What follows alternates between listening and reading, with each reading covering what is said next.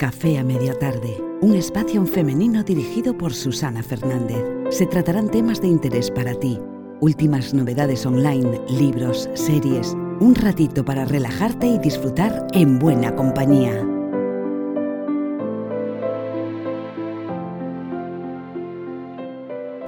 Muy buenas a todos y bienvenidos una vez más a un nuevo episodio de Café a Media Tarde.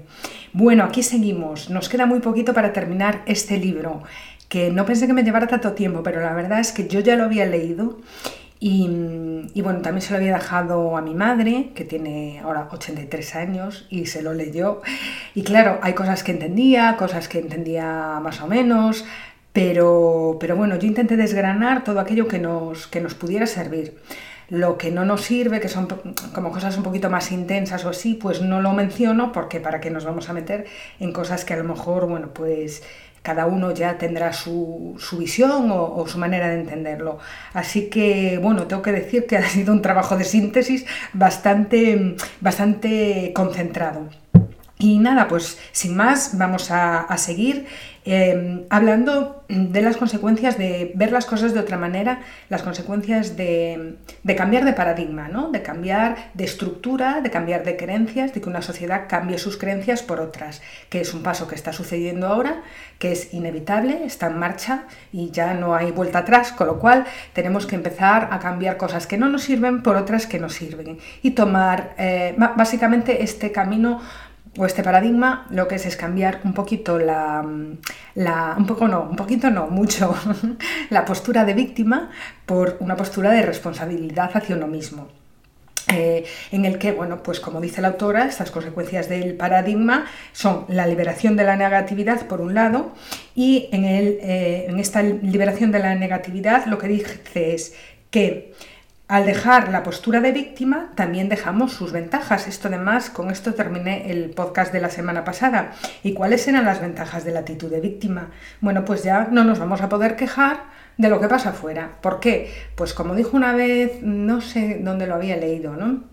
Qué buena noticia es pensar que nadie, mm, o sea, que es responsabilidad nuestra todo lo que nos pasa. Es una buena noticia, porque entonces ya no tenemos que tener miedo al otro. O sea, todo lo que nos pasa es una experiencia que se nos pone delante y es nuestra responsabilidad gestionarla o no. Y entonces esto como que nos asusta mucho, a priori asusta, eh, pues esta persona decía, qué buena noticia, ¿no? No tener que pensar que el otro me debe nada, que la culpa es del otro, porque es que eso cansa muchísimo. Y sin embargo, si nos fijamos, llevamos haciéndolo mm, años, ¿no? No hay más que encender la televisión los fines de semana, programas de debates, ¿no? Es que nos encanta reunirnos para, para echar la culpa a todo el mundo, ¿no? Para, para criticar a todo el mundo. Bueno, entremos todos y salgas el que pueda, ¿eh? porque yo creo que lo hacemos todos en mayor o menor medida, pero bueno, lo interesante también es darse cuenta.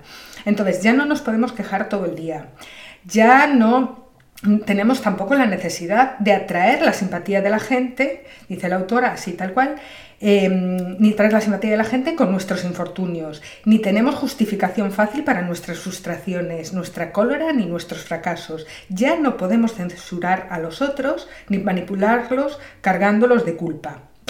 Claro, esto que parece como, jo, qué pena librarme de todo esto, pues según la autora es una buena noticia, porque el contexto de responsabilidad facilita esa liberación de la negatividad y permite un completo desarrollo de las cualidades de cada uno.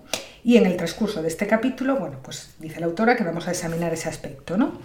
Entonces, una de las consecuencias primeras em, en la liberación de la, de la, negatividad es la transformación, es decir, el paso de las emociones negativas como es el miedo, la cólera, el rencor, lo que os decía antes, ¿no? Cuando tú estás viendo las noticias, al final esa crítica es porque tienes un miedo. Si a ti te ponen delante todo lo horrible que está sucediendo en el mundo, te entra miedo. Y como te entra miedo, automáticamente, ¿qué dices? Pues la culpa es de este que lo hizo mal, la culpa es del otro que lo hizo horriblemente mal. Y después te lo paras a pensar y dices, es que no se puede hacer nada contra el que haga algo mal. No se puede ir allí, o sea, tú solo no puedes cambiar el mundo, esta frase, ¿no? Que hemos todos oído alguna vez. Entonces, ¿qué podemos hacer nosotros? Para que las cosas poquito a poco sean mejor, pues quizá tomar responsabilidad y cambiar nosotros primero, ¿no?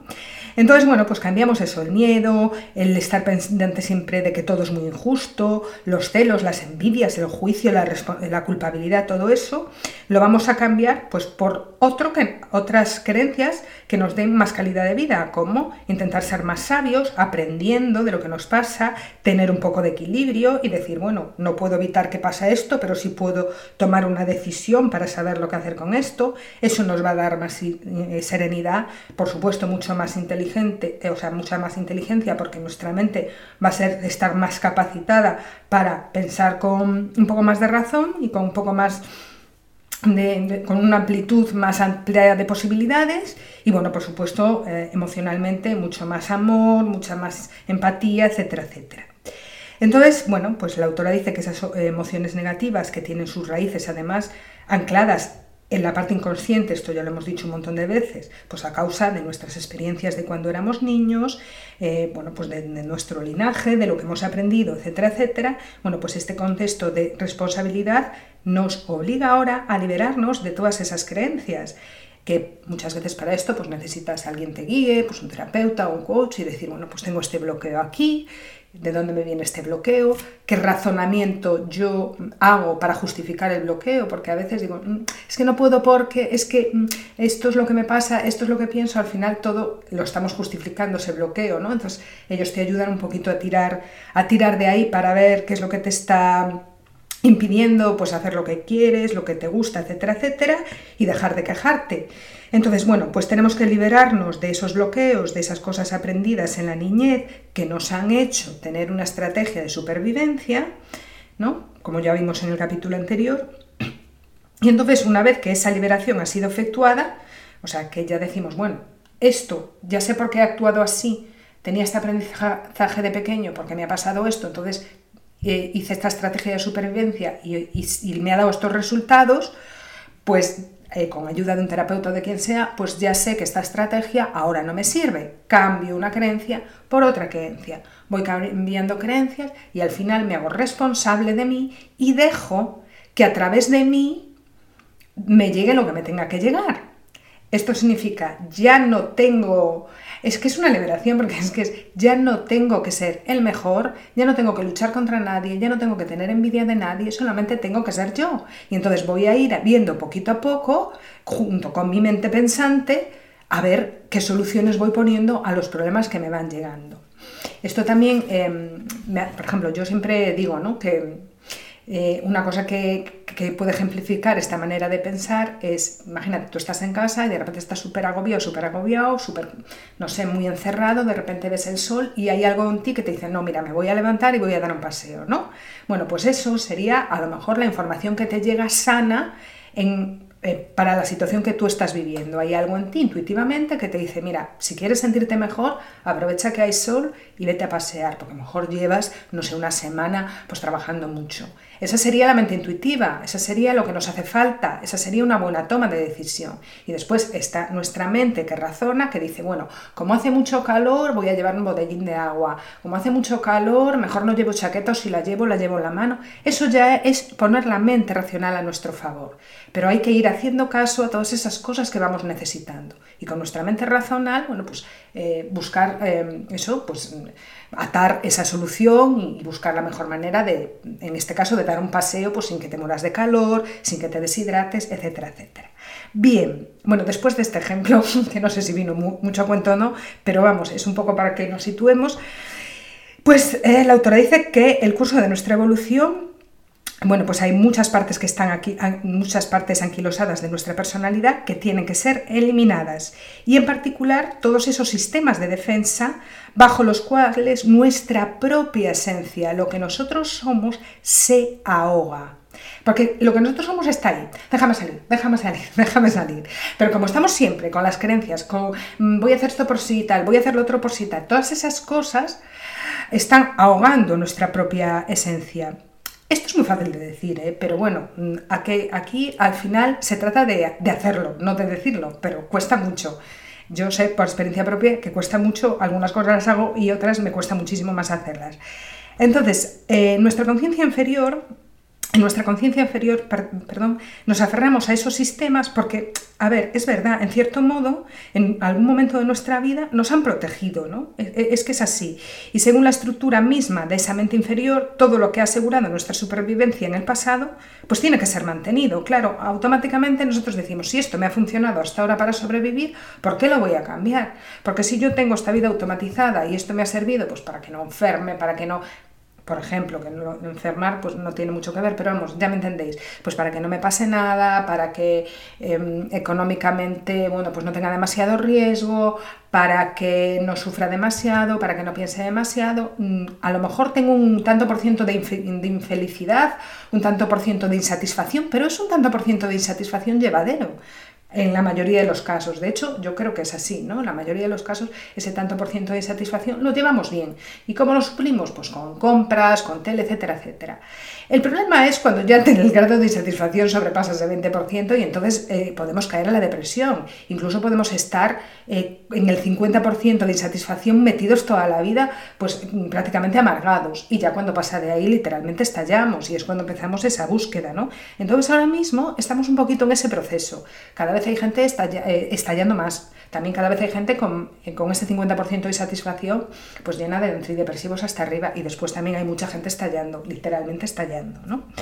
Entonces, bueno, como dice la autora, como hemos sobrevivido, más bien mal vivido, gracias a esas estructuras, pues la mente, claro, quiere aferrarse a ellas porque le han servido, le han sido útiles. Entonces, cuando decimos que debemos ampliar nuestros contextos de pensamiento, lo que ponemos en marcha es otro tipo de energía, otra manera de pensar, ¿no? La de lo que realmente somos, la de nuestra mente más superior, o incluso la de nuestro ello, con E mayúscula, directamente. Entonces, cuando una parte de nuestro ego tiene que ser modificada para dar un poco de espacio a nuestro ello, por momentos podemos tener la impresión de que estamos destruyéndonos. Sí que, sí que es así, es una sensación de vacío, ¿no? Te da la impresión como de que algo se está destruyendo en ti. Dices tú, bueno, ¿qué me pasa, no? Es, es un poquito doloroso.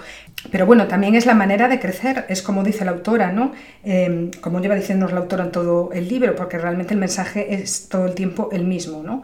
La víctima eh, está anquilosada en sus creencias que la protegen y em, la persona que tiene un sentido de la responsabilidad empieza a soltar eso. Y dice la autora que efectivamente todos los sabios de nuestro tiempo pues lo han dicho de diferentes formas y en diferentes momentos.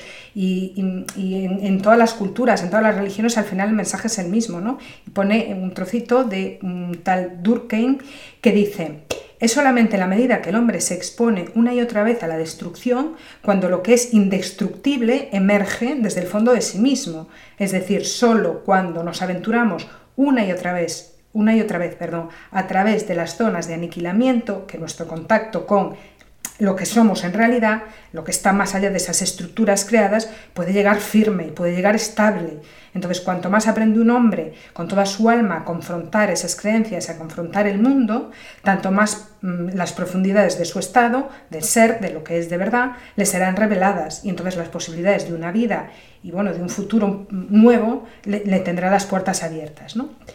Pues cuando estamos en ese estado, por ejemplo, de ansiedad o de estrés, si escuchamos lo que nos dice nuestra mente inferior, es decir, esas estructuras creadas a partir de nuestras experiencias de niños, que están siempre presentes en nuestra cabeza, lo que oiremos es la lista completa de nuestros miedos. Sin embargo, si utilizamos una técnica adecuada, un trabajo sobre uno mismo, pues será relativamente más fácil descubrir hasta qué punto tenemos eh, un sentimiento permanente de inseguridad que está construido pues, la mayoría de las veces generalmente desde la infancia.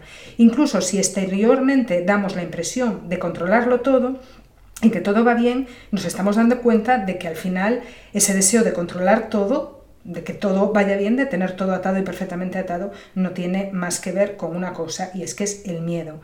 Y además cansa mucho es muy cansado el nivel de control. ¿no?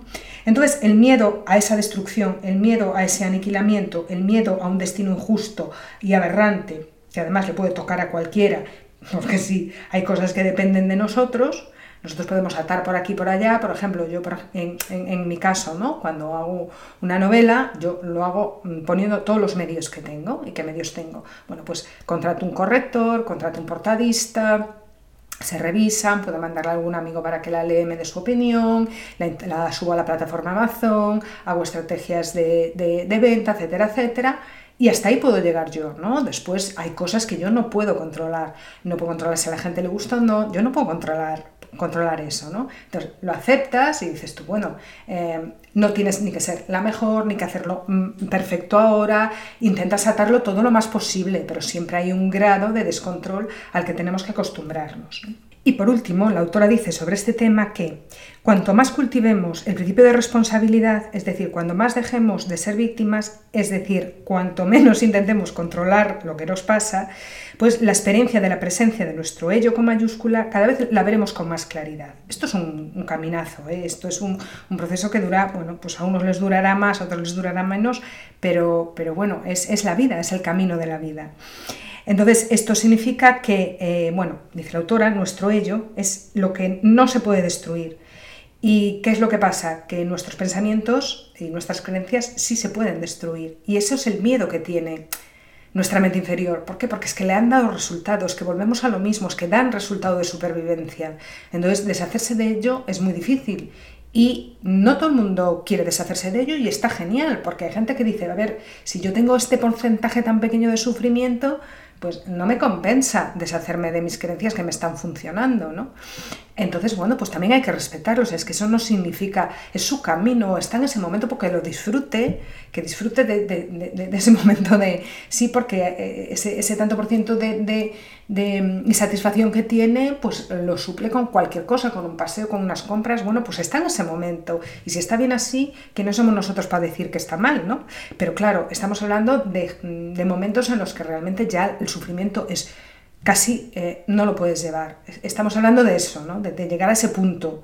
Eh, entonces es cuando hay que cambiar las creencias porque está claro que te están haciendo eh, sufrir y te están haciendo infeliz y el excesivo control, em, el estrés que supone el excesivo control da mucho miedo.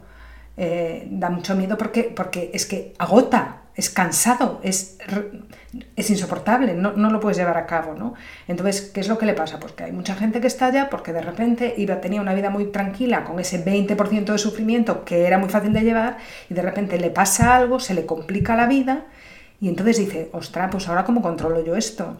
Porque, claro, antes controlaba una cosa, pero ahora me han venido 20 y tengo que controlar las 20 y es ahí cuando normalmente uno estalla, cuando la vida le pone cosas para que te des cuenta de que te estabas pasando de vueltas con el control de tu vida.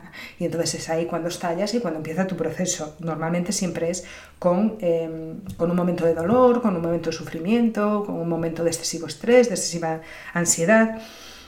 Y bueno, pues cuando nuestra conciencia cambia de lugar, nuestra experiencia de vida también va a ser diferente. Y así se, se rige eh, desde dentro un sentimiento de confianza y de seguridad en la vida que no se explica ya de manera racional. ¿no? La autora dice que cuando llegas, a veces llegas incluso por momentos, ¿eh? incluso a veces esos momentos que sientes que dices tú, wow, no tengo nada de lo que preocuparme, ¿no? Son, son momentos a veces que duran poco, con la práctica duran mucho más, pero desde luego tu punto de vista de la vida cambia, estás mucho más presente, dejas de estar agobiada por cosas que no puedes controlar. Tú no puedes controlar mm, las, qué van a hacer tus amigas si hoy están aquí, si mañana se quieren ir a otro lado, no puedes controlar si tu pareja va a estar aquí toda la vida, no puedes controlar que tus hijos decidan el día de mañana pues un cambio de vida que a lo mejor a ti te asuste y, y tengas por ello, es que no puedes controlar eso. Puedes hacer hasta cierto punto, pero hay un momento en que ya no. Entonces, bueno, pues eh, dejarlo estar y decir, Dios mío, no tengo que ser perfecta, no tengo algo perfecto, no tengo que controlar nada, ya no depende de mí que esta persona sufra, ya no depende de mí que mm, eh, el dolor de esta persona, ya no depende de mí que este otro esté confundido o, yo que sé, atascado en este asunto de su trabajo. Y cuando dices, ah, ya no depende de mí eso, es como, bien, bien, esta noche voy a dormir, ¿sabes? Este, te da una tranquilidad y te da mucho poder también. Porque de repente vuelves a ti y dices, vaya, pero si soy una persona capacitada, con, con, bueno, me estoy empoderando un poquito al pensar así, ¿no? Y, es, y es, real, haced, la prueba, ¿no? Cuando dejáis de controlar aquello que no, que, no es vuestro, o sea, porque hay cosas las personas no se pueden controlar, de repente vuelve un poder a ti bastante importante. Bien, bueno, pues eh, esto es con referencia a la liberación de la negatividad.